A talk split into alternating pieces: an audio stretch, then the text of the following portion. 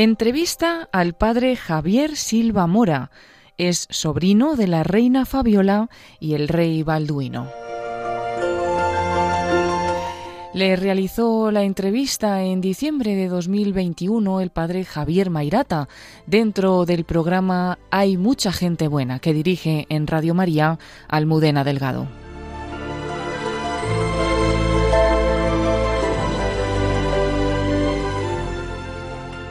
El gesto del rey Balduino de Bélgica, de durante unas horas no ejercer su reinado para no firmar la ley del aborto en su país, dio la vuelta al mundo. Pero es menos conocida su profunda vida espiritual, que es sin embargo una luz para nuestra vida. Para descubrir esta luz nos acompaña un testigo de excepción, el padre Javier Silva Mora, sobrino de la reina Fabiola y del rey Balduino.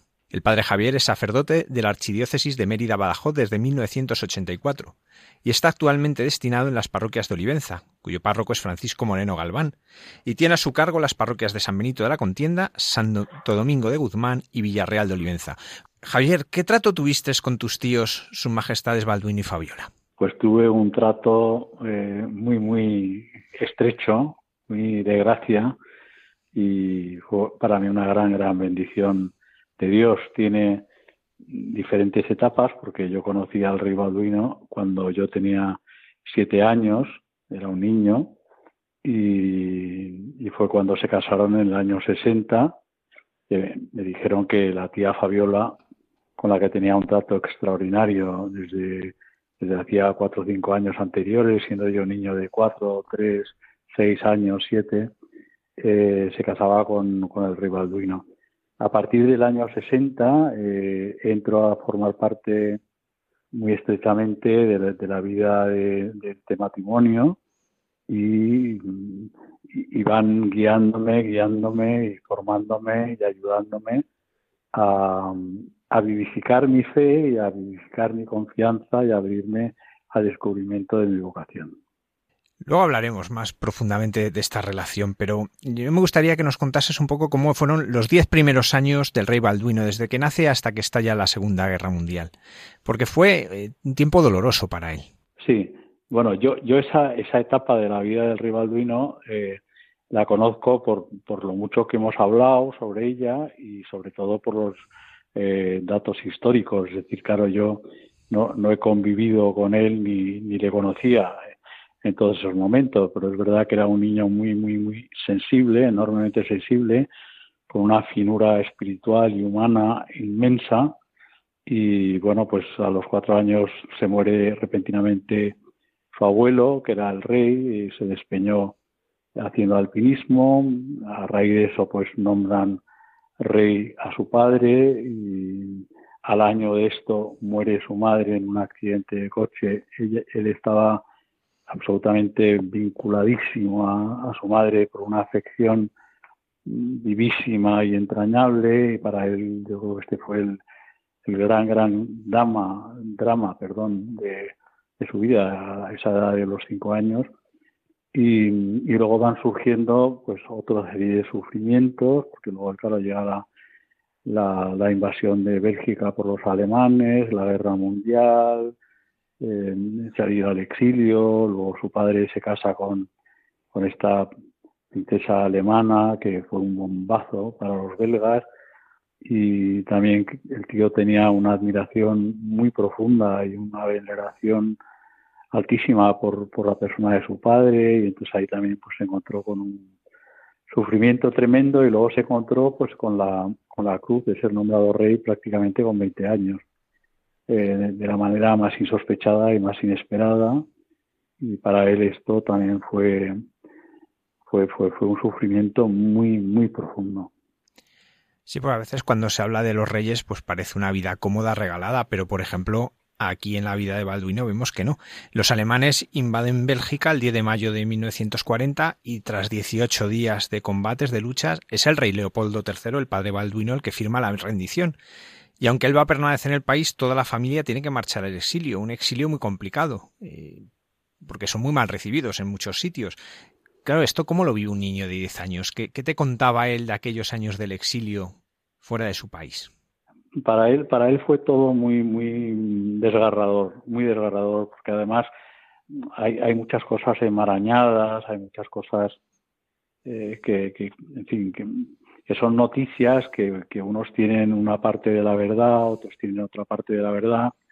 Eh, el rey Leopoldo quiso ser un hombre patriótico, completamente patriótico y fiel en todo momento a su país, pero claro, el gobierno belga le había pedido al rey que saliera de, de Bélgica, o sea, le habían exigido al rey Leopoldo que saliera de Bélgica. Y entonces él, mm, pues por un afán de puro patriotismo y solidaridad con su pueblo afligido, eh, no quiso salir.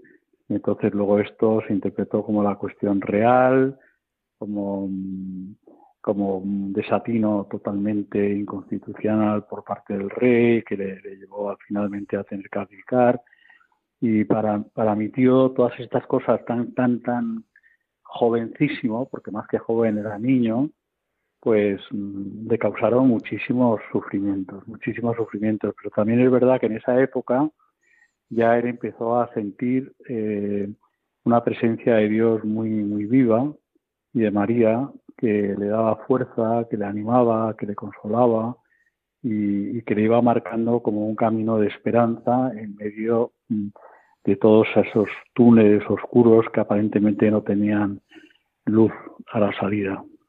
Como os decía, pues estas decisiones de, de, su padre, del rey Leopoldo, tan controvertidas, al final adpican él cuando acaba de cumplir eh, la mayoría de edad en aquel momento en su país. Eh, sí. ¿Cómo sintió él el peso de llevar la corona en aquel momento?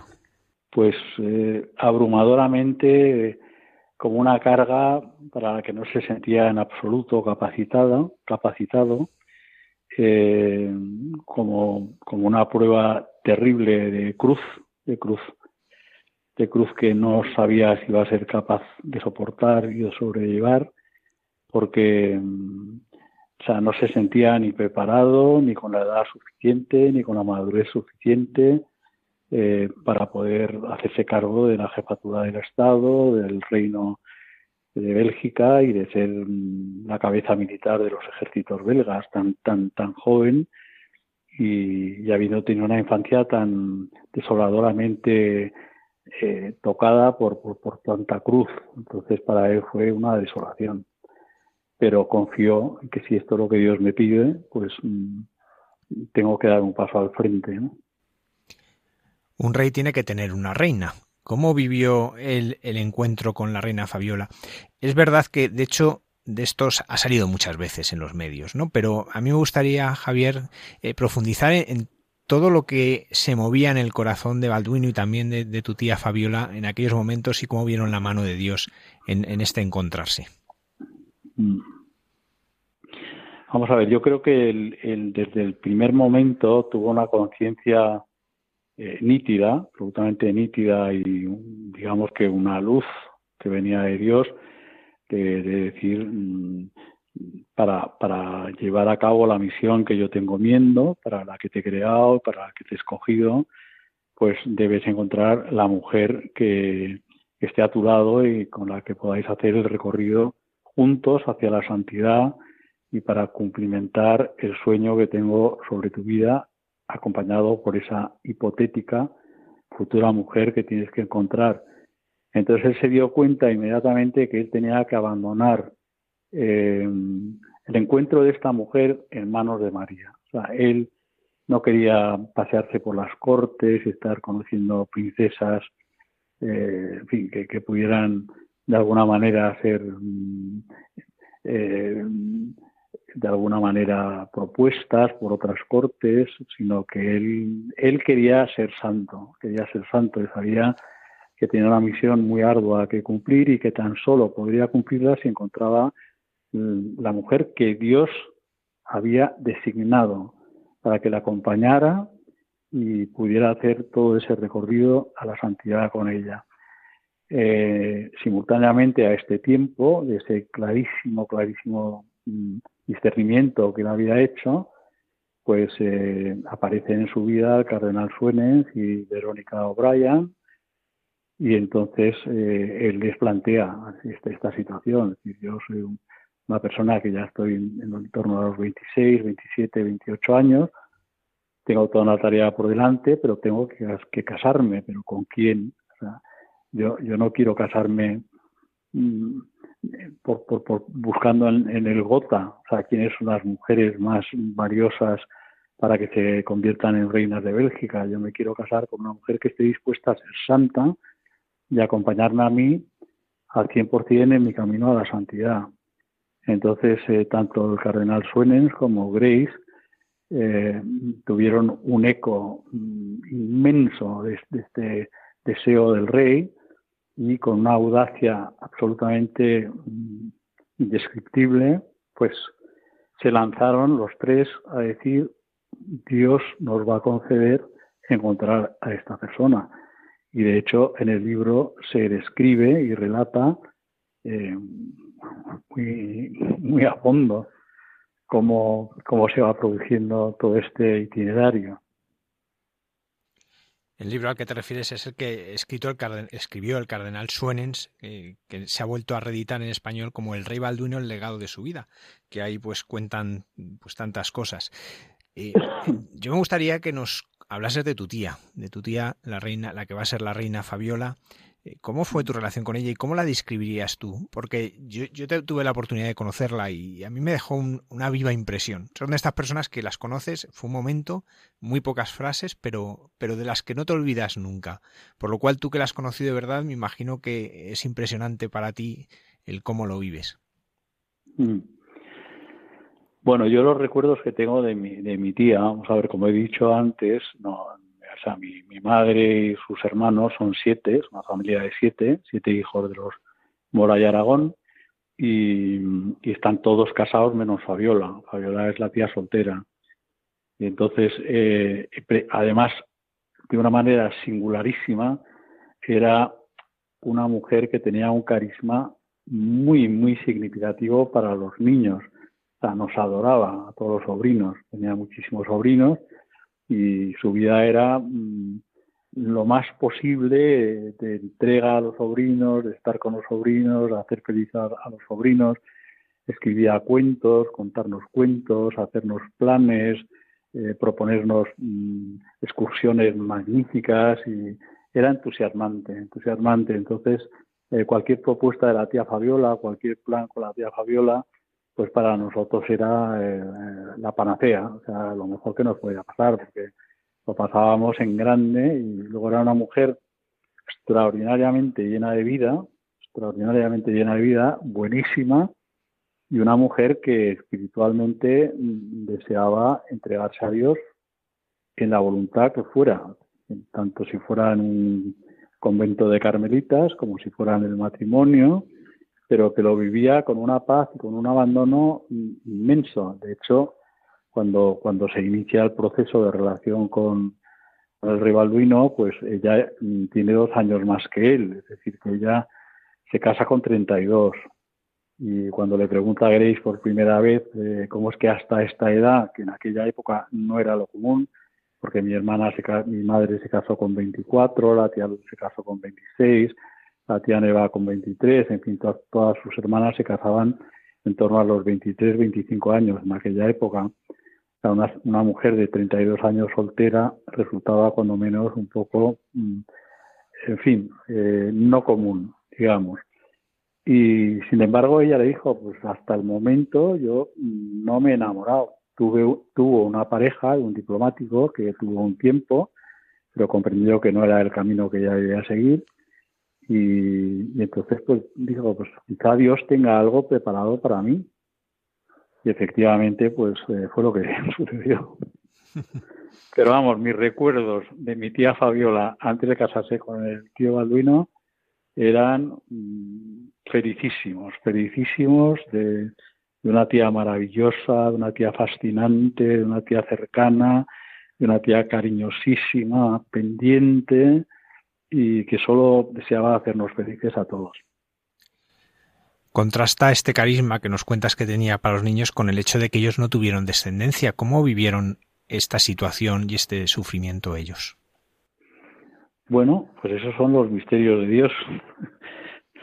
ellos lo desearon, hicieron todo lo que pudieron porque además también se sentían como con un, llamado de Dios a, procrear, porque efectivamente siendo reyes de un país, pues querían también tener descendencia y entonces lo, lo vivieron con, poniendo todo lo que está de parte de ellos para que esto pudiera suceder, pero abandonando todo en manos de Dios como si solo dependiera de Dios. O sea, y por las circunstancias, bueno, pues a pesar de que todas las hermanas de mi madre han, han sido muy fecundas. Mi madre tuvo ocho hijos, la tía Neva tuvo diez hijos, en fin, todas han sido muy, muy fecundas. Pues la tía Fabiola, curiosamente, pues mm, tuvo un fracaso tras otro, un fracaso tras otro, hasta que llegó un momento en que en el último embarazo, pues mm, fueron gemelos extrauterinos fuera del útero y entonces aquello ya fue mm, de vida a muerte, es decir, que la tenía que vaciar totalmente o perdía la vida. Y para ellos fue un sufrimiento muy, muy profundo, enormemente profundo, una cruz que Dios les mandaba, que en un, primera, un primer momento, en una primera etapa, pues tuvieron que intentar abrazarla sin comprender muy bien el sentido de esa cruz, pero según fueron madurando en su matrimonio, yo creo que la comprendieron como una gracia inmensa, porque Dios los había destinado y preparado para ser los padres de todos los niños e incluso pues para ser defensores de todos los niños los más eh, desangelados, los más mm, frágiles, los, los, que pudieran tener síndrome de Down o otras enfermedades, los niños más limitados y los no nacidos y se sintieron en un momento dado revestidos de una gracia profunda del Espíritu Santo, de que eran padres de todos los niños de, los belgas. Javier, antes de entrar ya más, más en, la en profundidad en lo que es la, la, vida espiritual del rey Balduino y también de la reina Fabiola, porque la van a vivir juntos, hay una persona que fue muy importante, ha salido ya, porque fue uno de los que estuvo ahí orando y ayudando al rey Balduino en esta búsqueda de esposa, que es el cardenal León Joseph Suenens. ¿Cómo fue la relación mutua? ¿Cómo se enriquecieron mutuamente ellos dos? Bueno, eh, se conocieron eh, en, un tiempo muy juvenil. Yo creo que el tío tenía 18 o 19 años cuando conoció por primera vez al cardenal Suenens, que en aquel entonces era el vicerrector de la Universidad de Lovaina, y entonces por cuestiones de su formación, había, el rey Leopoldo había pedido al, al cardenal, al, perdón, al vicerrector de Lovaina, entonces no era obispo ni era cardenal, que le preparara mm, una serie de, libros que le pudieran ayudar para, para su formación en los campos un poco pues de, de lo que es la espiritualidad, la iglesia, y el conocimiento también del derecho canónico y de esas partes que eran también importantes, dado que iba a ser el rey de los belgas.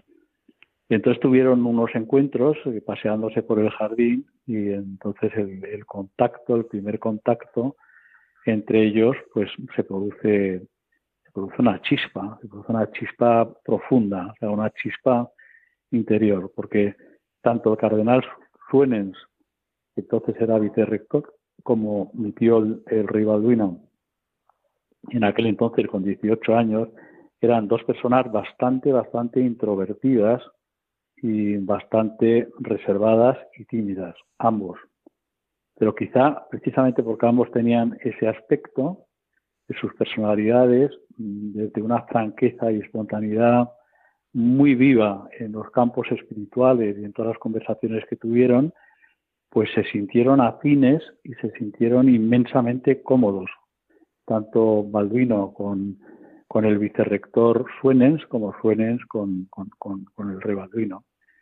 Y entonces, pues a raíz de ahí, pues empezaron a, a comunicarse cartas, a citarse más frecuentemente, a hacerse propuestas, y luego, pues un poco más tarde, transcurrido más tiempo, fue cuando el cardenal Suenens le propuso, le propuso al rey Balduino que se encontrara por primera vez con Verónica O'Brien y, es todo un camino pues de horizonte totalmente abierto, o sea que va a más, a más, a más y que empiezan a sentirse que, Dios los ha llamado a formar una comunidad ¿Cómo era esa comunidad? Maravillosa. Eh, me, emociona un poco cuando lo pienso porque eran, eran una auténtica, auténtica comunidad en la comunión, en la unión, en el amor, en la transparencia y daba gusto estar con ellos porque era especial de alguna manera que suenen, será como el Padre, eh, Grace era el Espíritu Santo y el, tío y la tía eran el Hijo, ¿no? Y luego había también gente en torno a esa comunidad que nos fuimos adheriendo, pero había una atmósfera de, profundidad, de oración, de, vivencia, de presencia de Dios, de, descanso en el Señor, de confianza. Es muy difícil de describir, pero lo recuerdo con mucha emoción. Javier, ¿qué aspectos de la espiritualidad del rey Balduino a ti te parece que son más relevantes? Tú que, estuviste tan cerca de ellos, ¿cuáles serían las claves si tú tuvieses que hacerlo resumido? Luego eh, podemos entrar en ellas ya más despacio. Mm.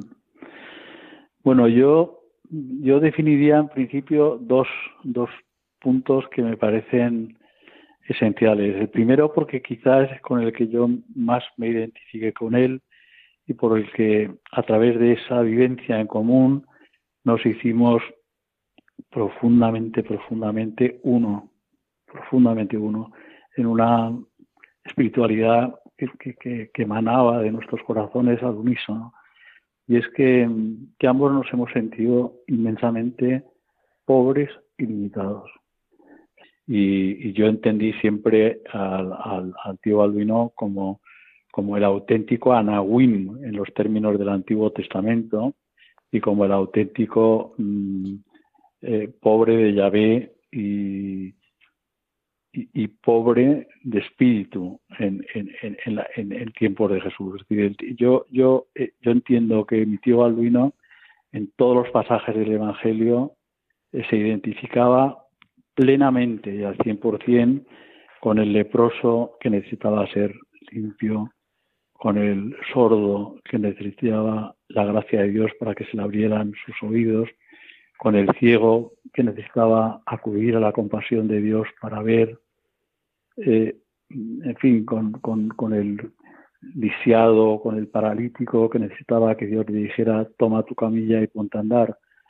Entonces, esa era su vivencia, él se acercaba así al Señor y también el pasaje es el centurión que entiende perfectamente que yo le digo a mi criado, ven y va o haz esto y haz lo otro, y le dice al Señor, Señor, yo no soy digno de que entres en mi casa, tan solo digo una palabra, o sea, eh, una fe, una fe y una necesidad de, de, reencuentro permanente con el Dios Salvador, es una experiencia profundamente existencial, de pobreza y de necesidad de salvación. Y así lo ha vivido siempre, siempre, en todo momento. Y la otra es su, su manera de entender su misión como servicio. Para él lo más esencial de, su vida era servir. Servir a, a todos, estar permanentemente como con unas antenas receptivas a dónde puedo servir, cómo puedo servir, cómo puedo ser servicial, cómo puedo ser el último, cómo puedo poner a todos los demás por encima mío, ¿no? Y tenía una habilidad extraordinaria para, para, vivirlo. Yo recuerdo, por ejemplo, una anécdota que puede ilustrar un poco esto que quiero decir. Eh, cuando estábamos en, en, en Villastrida o estábamos en, en Bélgica, en Ciernió o en otros distintos sitios, él tenía su, perro y se paseaba mucho por el campo y por los jardines. Él siempre que veía mm, un excremento del perro, él visualizaba exactamente dónde había quedado, eh, pasaba como sin prestar atención y cuando terminábamos el paseo eh, se iba a recoger todos los excrementos mm, que él había detectado y, lo hacía para que el jardinero no los tuviera que limpiar o, la persona que estuviera a cargo de los cuidados del jardín, porque él tenía necesidad de hacerlo él porque se sentía inferior a, las personas que le servían. Javier, otro aspecto que llama la atención los que lo veíamos desde fuera era la austeridad. ¿no? Todos unos reyes eh, vivían de una forma austera. Eh, ¿Cómo lo hacían? Pues por su amor, por su amor a, Jesús, por sus muchísimas horas de contemplación del niño del pesebre, del niño Nazaret, del, del, niño en la cruz, de Jesús ya en la cruz adulto, y por una comprensión de gracia profunda de lo que es la kenosis de Dios. O sea, ellos, mm, el que quiera ser el primero, que sea el último, el que quiera eh, servirme, que sea el servidor, no os dejéis llamar maestro, no os dejéis llamar señor, sino poneros en el último lugar, buscar el último lugar, entregaros por entero a los demás como siervos, como esclavos y sobre todo pues en María, centrado en María, aquí la esclava del Señor, la sierva del Señor, ¿no? La servidumbre. Entonces, eh, habían nacido para servir a Dios y para dar gloria a Dios, ese era la, el objetivo de sus vidas. Y qué mejor manera de dar gloria a Dios que, que siguiendo su camino, el que nos marca, el de pobreza, el de kenosis, el de la austeridad, el de renuncia, el de despojamiento, que era el camino que tenían ellos totalmente asumido. Un obispo decía de, tu tío el rey Balduino, en el pan de vida, en la palabra de Cristo y en su vida, que se recreó a imagen del Padre, el rey encontraba la luz y la fuerza para ser discípulo de Cristo. Eh, me gustaría profundizar cómo vivían tus tíos la Eucaristía. Tú además que muchas veces la habrías celebrado con ellos. ¿Cómo, eh, ¿Qué encontrabas en su vivencia de la Eucaristía? Sí, o sea, para ellos el momento culminante de toda la jornada, el momento esencial y de, la mayor prioridad en, donde estuviesen era siempre la Eucaristía y la palabra de Dios. O sea, era su nutrición y su alimento diario. Estuviesen donde estuviesen, como si estuvieran eh, en el polo norte o en el polo sur. O sea, siempre conseguían que hubiese un sacerdote que les pudiera celebrar la, la Eucaristía. No concebían ni un solo día de su vida sin recibir al Señor Eucaristía, en la Eucaristía y de alimentarse de la palabra de Dios. Y ellos sentían ahí pues que, que realmente era donde encontraban el sustento para, para seguir adelante en el proyecto de ser santos, de ser santos. Y yo efectivamente he celebrado muchas Eucaristías con ellos, muchas desde el principio, eh, desde el primer momento, y recuerdo esas Eucaristías pues como como regalos de Dios también, porque las vivían con una profundidad, con un hambre de Dios, con un, sentimiento de acoger eh, las gracias, los dones, la palabra, la luz del Espíritu, y a Jesús sacramentado y a adorar también al Señor. muchos momentos después de la Eucaristía exponíamos el Santísimo y también vivían intensamente el sacramento de la reconciliación. De hecho, yo el día de mi ordenación sacerdotal eh, nada más terminar la ordenación, al, retirarnos ya de la iglesia donde fui ordenado, eh, en casa de una tía mía, que donde íbamos a comer con el cardenal Suárez y con el cardenal Suquía y con un obispo que había venido también de, de Paredemonial y un grupo de familia, pues el tío me dijo, antes de que empecemos a comer y antes que nada necesito vitalmente verte a solas. Y entonces me llevó a un cuartito un pequeño despachito que había en casa de mis tíos y según entramos, pues cayó de rodillas y me dijo, Padre, quiero recibir el sacramento de la reconciliación y quiero que la primera absolución en su ministerio recién estrenado, pues pueda yo recibir esta gracia. Y lo recuerdo con, con mucha emoción. No es para menos. Me gustaría también profundizar en algo que ha salido, ¿no? El, rey deja en manos de la Virgen que le busque una esposa, ¿no? No lo hace él. Por tanto, eso llama la atención el que realmente era un hombre abandonado en la providencia. ¿Cómo lo vivía él? Está abandono en la providencia, en la confianza, tanto él como la reina. Sí, bueno, yo creo que la espiritualidad de la, del abandono en la divina providencia eh, era prácticamente la, la fuente de espiritualidad más profunda que habían vivido y esa, esa, esa espiritualidad la habían recibido de forma muy, muy, muy fuerte a través de Verónica O'Brien, de, Grace, y en ella reconocieron que era una mujer excepcional, era una mujer santa y una, mujer que era un, instrumento permanente del Espíritu Santo. Claro, el tío, el tío tenía una conciencia muy clara de que él siendo el rey, porque era el rey, eh, no se podía pasear por, por, Europa buscando novias, era, era impensable. Eh, entonces él tenía de alguna manera que quedarse en la retaguardia y mandar a la avanzadilla a alguien que fuera instrumento del Espíritu Santo, pues un poco lo que pasa en el libro de Tobías, que le influyó tanto en su vida, eh, hacer, hacer esa misión, hacer esa misión, pero con una confianza ilimitada, porque sabían que a quien estaban enviando era mm, un instrumento preclaro de la santidad y de la presencia del Espíritu Santo y en quien confiaba plenamente con el aval del cardenal Suenens, con el aval, aval del nuncio de su santidad, Monseñor Antoniuti, que era el que estaba en aquel entonces en Madrid, y luego también con otros prelados que también estaban al corriente, como Benelli, y en fin, claro, eran personalidades que, en, las que se podía confiar. Eh, y él fue muy sencillo, o sea, para, para, para confiarse las personas que Dios ponía en su camino y que él entendía que estaban avaladas eh, seriamente por la Iglesia, porque no era un ingenuo. Javier, ha salido su amor a la Virgen María. Me gustaría hablar de, cómo vivía él este amor en, las cosas cotidianas.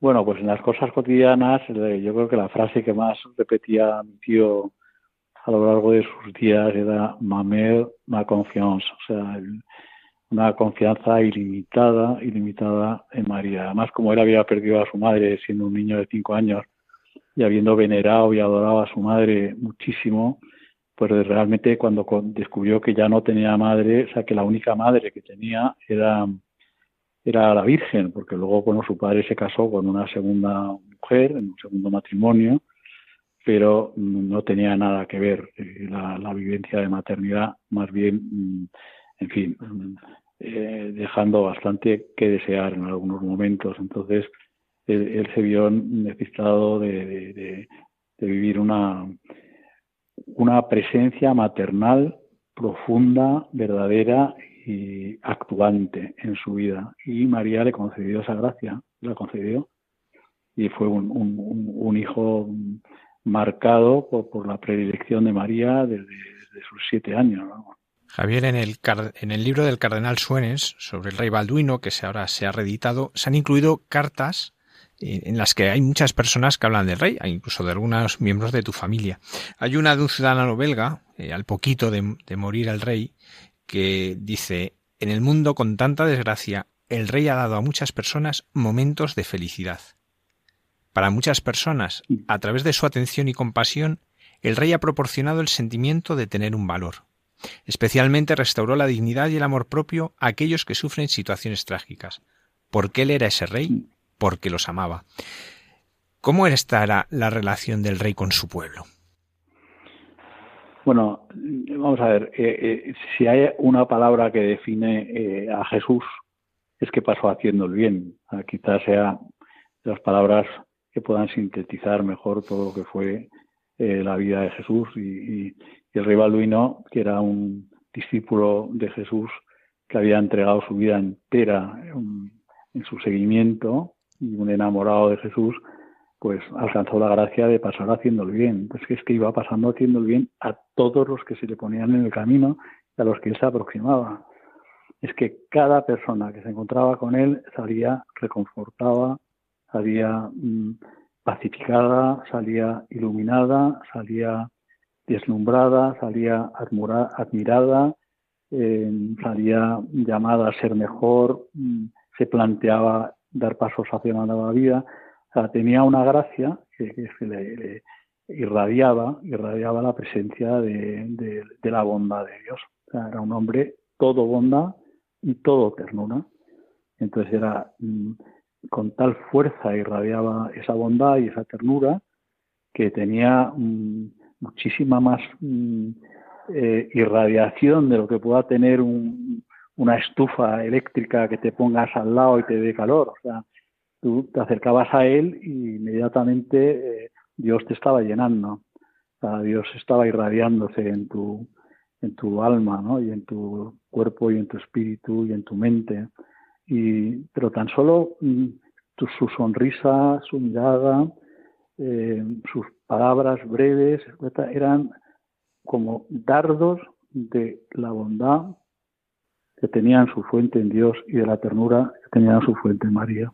En 1990, el rey Balduino va a dejar durante apenas 24 horas el trono para no tener que firmar la ley que iba a permitir el aborto en Bélgica. ¿Cómo vivió él esta situación? Él sobre todo que, que, habían sufrido esos abortos espontáneos de la reina Fabiola, el no poder tener hijos. ¿Qué suponía todo esto como rey? Ah, bueno, ese, yo creo que ha sido el momento más crucial de, la vida de, del tío. O sea, ha sido realmente donde, donde se ha dado cuenta que en todo su camino y en todo su itinerario, o sea, Dios le puso mm, el momento definitorio de tomar una decisión mm, muy, muy orada, muy en comunión con el Señor, pero que le produjo un sufrimiento terrible, terrible, terrible. Pues claro, el rey era muy consciente de que él había mm, jurado la constitución belga a los 18 años, de que él se había comprometido ante todo su pueblo a cumplir y hacer cumplir la constitución y que si él rechazaba negar esa ley, pues estaba de alguna manera pudiendo entrar en, una situación de perjuro no comprendida y, de falta a, su deber constitucional eh, ratificado, firmado y, mantenido durante todo su reinado. Con lo cual el sufrimiento, yo creo que ese solamente Jesús y él, a fondo, a fondo, a fondo, lo pueden calibrar, pero los que hemos estado muy cerca de él, pues, mm, en fin, hemos podido percibir la intensidad de, este terrible, terrible sufrimiento desgarrador. Pero yo quisiera decir una cosa que me parece muy, importante, porque yo siempre que se habla de este tema, creo que en el fondo no, no, se está enfocando eh, nítidamente, nítidamente en, su centralidad. Vamos a ver. Él él cuando tomó la decisión de que él no se sentía mm, llamado a firmar una ley que él consideraba que era un asesinato hacia gente indefensa y vulnerable, y que como, como persona, ya no solo como, como creyente, él consideraba que a, un ser indefenso, totalmente vulnerable, eh, por muchas libertades de decisión de las madres o de lo que se pueda aportar a favor era un eh, acto criminal, era un acto criminal, o sea, eso era una aberración, una aberración. Entonces él lo ve claro, lo ve claro. Luego ya desde su punto espiritual, pues, pues posiblemente es muy ratificado en este sentimiento profundo que tiene, ¿no? Entonces él cuando toma la decisión, su decisión no es voy a buscar una fórmula para que me quiten dos días, me capaciten dos días y me vuelvan a capacitar. O sea, no es como una, como una partidita de, de aquí nos apañamos y aquí lo arreglamos, no. Él, él, o sea, él cuando tomó la decisión, la decisión era, hago esta, tomo esta decisión con las maletas hechas para salir exiliado del país para el resto de mi vida. O él no tenía ningún plan de, de, solución que no lo tenía. a mí me parece que esto es muy importante decirlo porque todo el mundo piensa que hay ahí como una especie de juego, como de treta, que, eh, en fin, que dice, bueno, bueno, pues no pasa nada, pues vamos a organizarlo de esta manera, hoy me declaran incapacitado y mañana me declaran capacitado, ¿no? Todo eso fue mucho más una labor del gobierno, del primer ministro, pero que no fue elaborada por el rey, ni planteada por el rey, ni programada por el rey, ni pretendida por el rey.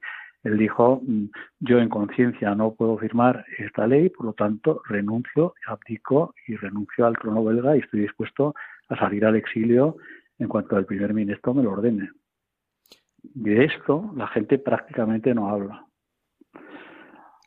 Sí, efectivamente, que de hecho, eh, en el momento que incapacitan, al día siguiente, cuando votan ya eh, que recupera la capacidad, se, ausentan bastantes diputados, eh, un número significativo, que igual que era este número, podría haber sido mucho más y, tenerse que haber exiliado. ¿no? Y es verdad que a veces se queda uno en el punto ese, porque parece que fue una treta legal y lo que hay detrás es mucho y te agradecemos mucho que nos lo cuentes porque yo creo que es algo que efectivamente en la historia se ha olvidado. Solo tres años después, el 31 de julio de 1993, fallece el rey Baduno precisamente en Motril, en Granada. La reina Fabiola, en su funeral, iba vestida de blanco, en vez del negro de luto, por expreso deseo de su marido. ¿Cómo vivió su muerte la reina y su pueblo? Bueno, para, para, para mi tía la, la pérdida del rey fue, fue muy, muy, muy terriblemente desgarradora, muy terriblemente desgarradora, eh, humanamente hablando, desde el punto de vista humano, porque claro, se habían encontrado de la manera que se encontraron, habían estado 33 años caminando al unísono juntos en un proyecto de santidad y entonces, pues claro, esa, esa noche de alguna manera, pues eh, mi tía sentía humanamente como, como esa desolación terrible, ¿no? Me viniste a buscar a España para que te acompañara y ahora me dejas aquí en España, sola, sin ti. Y, y, era mm, un dolor desgarrador desde el punto de vista humano. Pero luego, claro, mi, mi tía y mi tío tenían una vivencia tan, tan, tan profunda de lo que es eh, nuestra meta, de lo que es nuestra eternidad, de lo que es el sentido de nuestras existencias, que hemos sido creados por Dios, que es nuestro principio y fundamento, y que esta noche, esta vida es una noche en una mala posada, que termina en la, gloria, y que para eso hemos sido llamados, y que ese es nuestro recorrido, y que ahí tenemos que llegar, pues que, que la tía enseguida comprendió que que será el plan de Dios, o sea, que, que, Dios quería ya que el tío estuviera alcanzando la, plenitud de, la vida eterna en él, ¿no? Y entonces es verdad que, la tía, por ejemplo, es esa misma noche de, la muerte del tío, pues estando haciendo oración en la capilla, tuvo una experiencia muy, muy profunda, muy, muy mística, muy viva, de, de la presencia gloriosa de, la resurrección y de la comunión con los santos, esa fue una gracia que Dios le concedió, que le dio mucha, mucha fuerza para afrontar luego todo el funeral eh, tal y como se planteó, como, como misa de gloria y de esperanza, y totalmente luminoso y de blanco, y, creo que dio un testimonio que posiblemente conmovió a medio mundo. Javier, vamos a hablar un poquito de ti. Eh, estamos hablando de los reyes, pero hablar de ti también es hablar de los reyes, de Balduino y de Fabiola.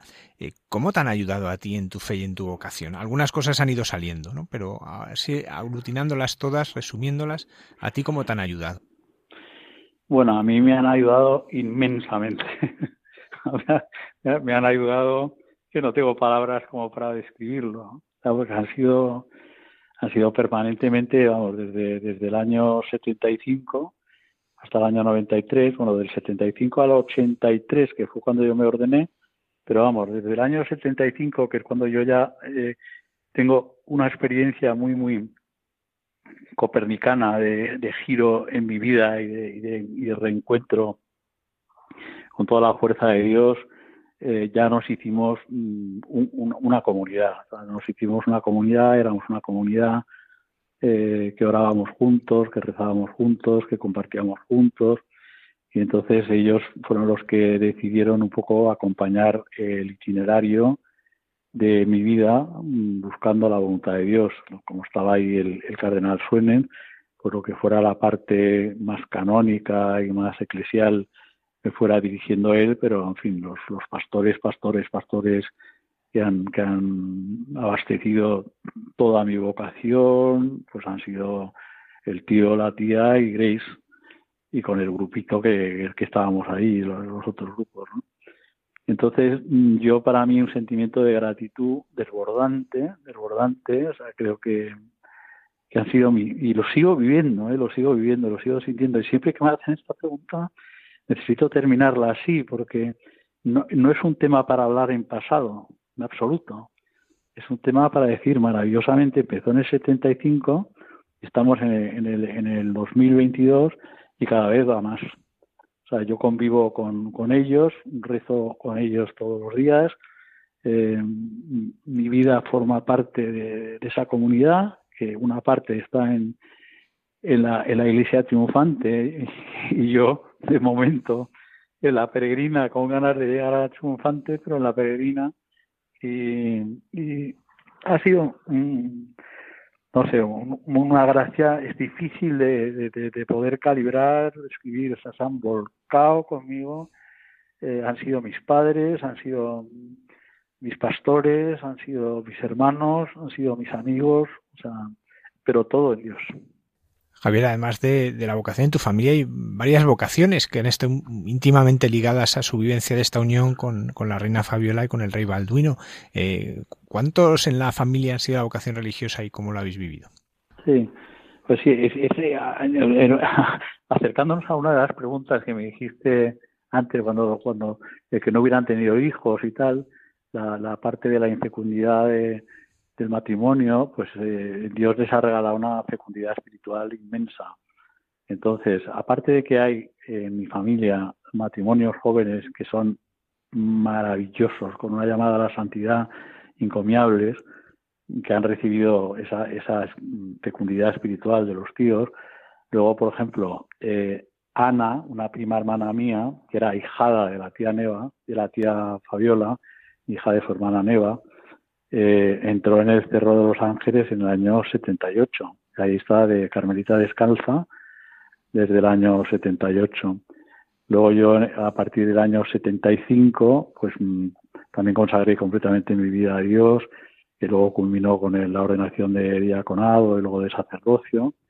Luego otro primo hermano, también un poquito más joven que yo, pero de aquella época, hijo del tío Gonzalo, eh, recibió la llamada al sacerdocio, entró en los padres de Schoenstatt, eh, se ordenó de diácono y luego pues mm, tuvo una enfermedad muy muy grave eh, siendo diácono y en cuestión de un mes tuvo un fallo multiorgánico renal y murió como diácono, pero que también fue una vocación en la familia.